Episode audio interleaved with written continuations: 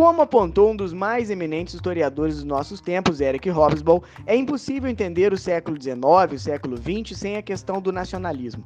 E eu viria completando a frase: é impossível entender o século XXI sem as questões do nacionalismo. Nacionalismo, de fato, vem no século XXI estar à baila com as questões do separatismo. E é exatamente a respeito das forças separatistas que aparecem cada vez mais nos noticiários que o nosso episódio de hoje e outros episódios seguintes se destinarão. O separatismo da Catalunha, do povo basco, entre tantos outros, torna-se uma das forças mais importantes para entender os nossos tempos do século XXI. Fique esperto, fique sempre ligado ao nosso podcast Prof. Felipe Atualidades. O episódio de hoje é a respeito do povo basco e da Catalunha na Espanha.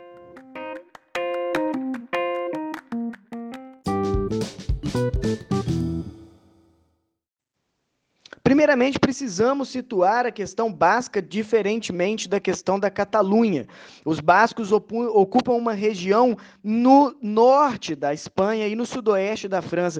Alguns estados aí, como Labourde, Baixa Navarra e Sul, na França, são ocupados, e também Navarra, na Espanha, Alava, Biscaia e Guipuscoa, na Espanha. São estados ocupados pelo povo basco. O povo basco ocupa aquela região, na verdade, muito antes do país Espanha poder existir. Aproximadamente dois mil anos antes de Cristo, já era ocupada aquela região por um povo que se auto-intitulava basco, falando então uma língua chamada euskera, que até então não era escrita, mas a partir do século XVI ganha uma forma escrita. Então a língua basca, ou euskera, traz a esse povo uma identidade muito interessante e muito bem é, solidificada ao longo do tempo. Eles têm sua própria história, eles têm a sua própria cultura. O povo, o povo basco pede independência para o país basco. A chamada Baía de Biscaia é a região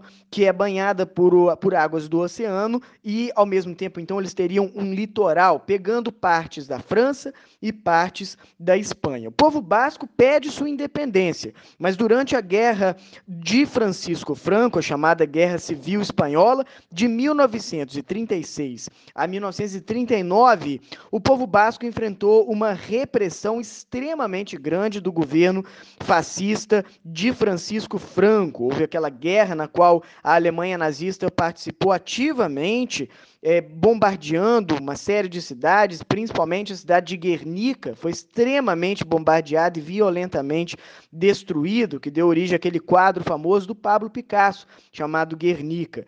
O fato é que, durante a ocupação de Francisco Franco, o governo de Francisco Franco, os bascos não tiveram vez. E, por sinal, eles, ao longo desse governo, formaram um grupo de luta contra o regime para sua então independência. Em 1959 foi criado o ETA, que é então um grupo chamado Pátria Basca e Liberdade, para que eles pudessem lutar contra o regime de Francisco Franco. Inclusive, fizeram muitos atos terroristas contra o governo. O ETA se tornou, então, o principal grupo que lutava pela independência dos povos bascos. Em 1973, o ETA realizou, inclusive, o mais significativo atentado terrorista da sua história, a chamada Operação Ogro, na qual eles explodiram pasmem, um carro do primeiro-ministro, futuro sucessor do próprio Francisco Franco, que era o Luiz Carneiro, Carreiro, perdão, Luiz Carreiro Blanco.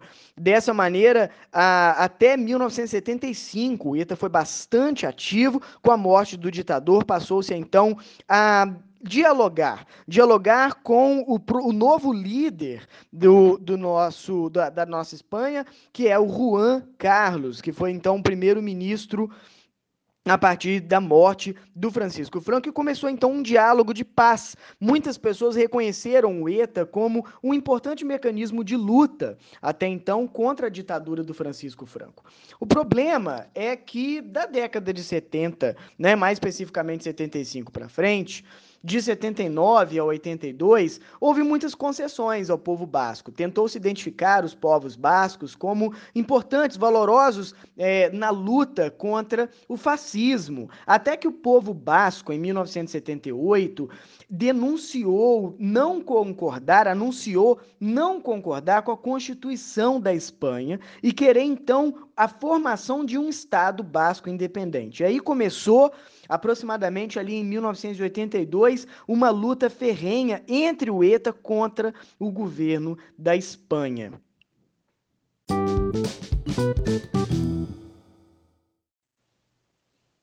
O povo basco, muito unido, teve, porém, a partir do início do século XXI, uma retração. Ele buscou um cessar-fogo, porque não tinha, então, um grande apoio da população, mas a partir dos anos 2000, houve 24 ações terroristas, durante, ao, ao longo de, todo, é, de toda a Espanha, ao redor de toda a Espanha, que provocaram 12 mortes, aumentou muito o sistema é, terrorista do ETA, é, foi muito intensificado as suas ações terroristas.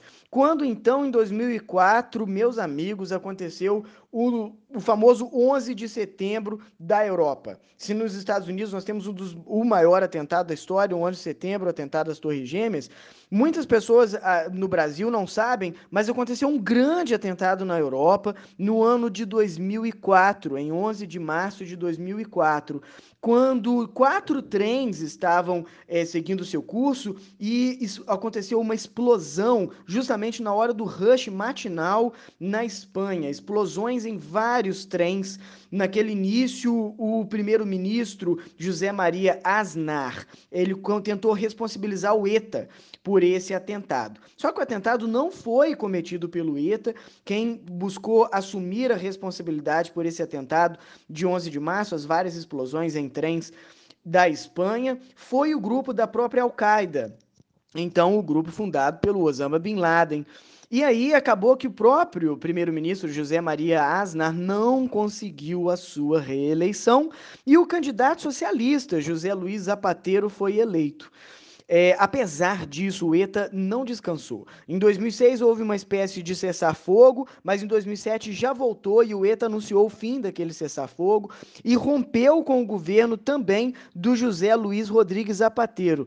Então, o ETA continua a, após essa data. Houve então vários atentados. Um dos últimos atentados aconteceu em 2009, que matou dois soldados espanhóis. Até hoje, então, podemos dizer efetivamente que nós temos o povo basco e o seu representante, o ETA, como uma das questões mais interessantemente perigosas na, dentro da Espanha. É um, uma atitude terrorista que permanece ainda na Espanha, e é bom lembrar que esse conflito constante entre movimentos separatistas e nacionalismo e são próprios também do século XXI. Agora, no século XXI, o movimento nacionalista recobra os seus ânimos, como, por exemplo, o governo de Donald Trump, como, por exemplo, o governo de Boris Johnson, primeiro-ministro da Inglaterra, com os movimentos nacionalistas acirrados devido à crise dos refugiados e também com a própria crise de 2008,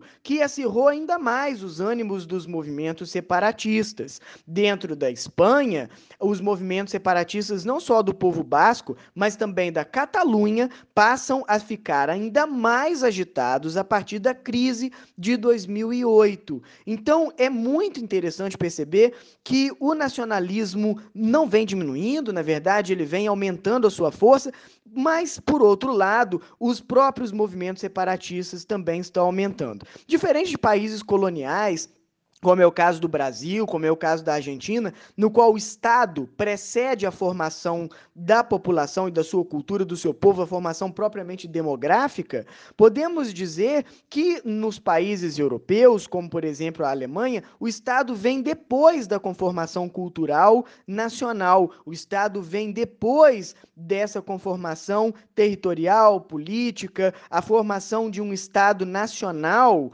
ela é hum, posterior a formação de uma cultura política ou de uma cultura nacional. Por isso, essa cultura nacional, essa cultura política em estados europeus, ela enfrenta países que têm muita fragmentação política. Existem mais de 100 movimentos separatistas na Europa hoje. Estamos falando de uma Europa muito pouco unida, se comparar, por exemplo, a países como o Brasil. Nós temos movimentos separatistas no Canadá, movimentos separatistas na França, na Inglaterra e, sobretudo, na Espanha. No nosso próximo episódio, fique alerta, nós falaremos da questão da Catalunha. Não deixe de escutar o, o seu podcast mais importante do dia sobre geopolítica e atualidades. Prof. Felipe Atualidades. Fique atento aí para o nosso próximo episódio, no qual falaremos da questão da Catalunha.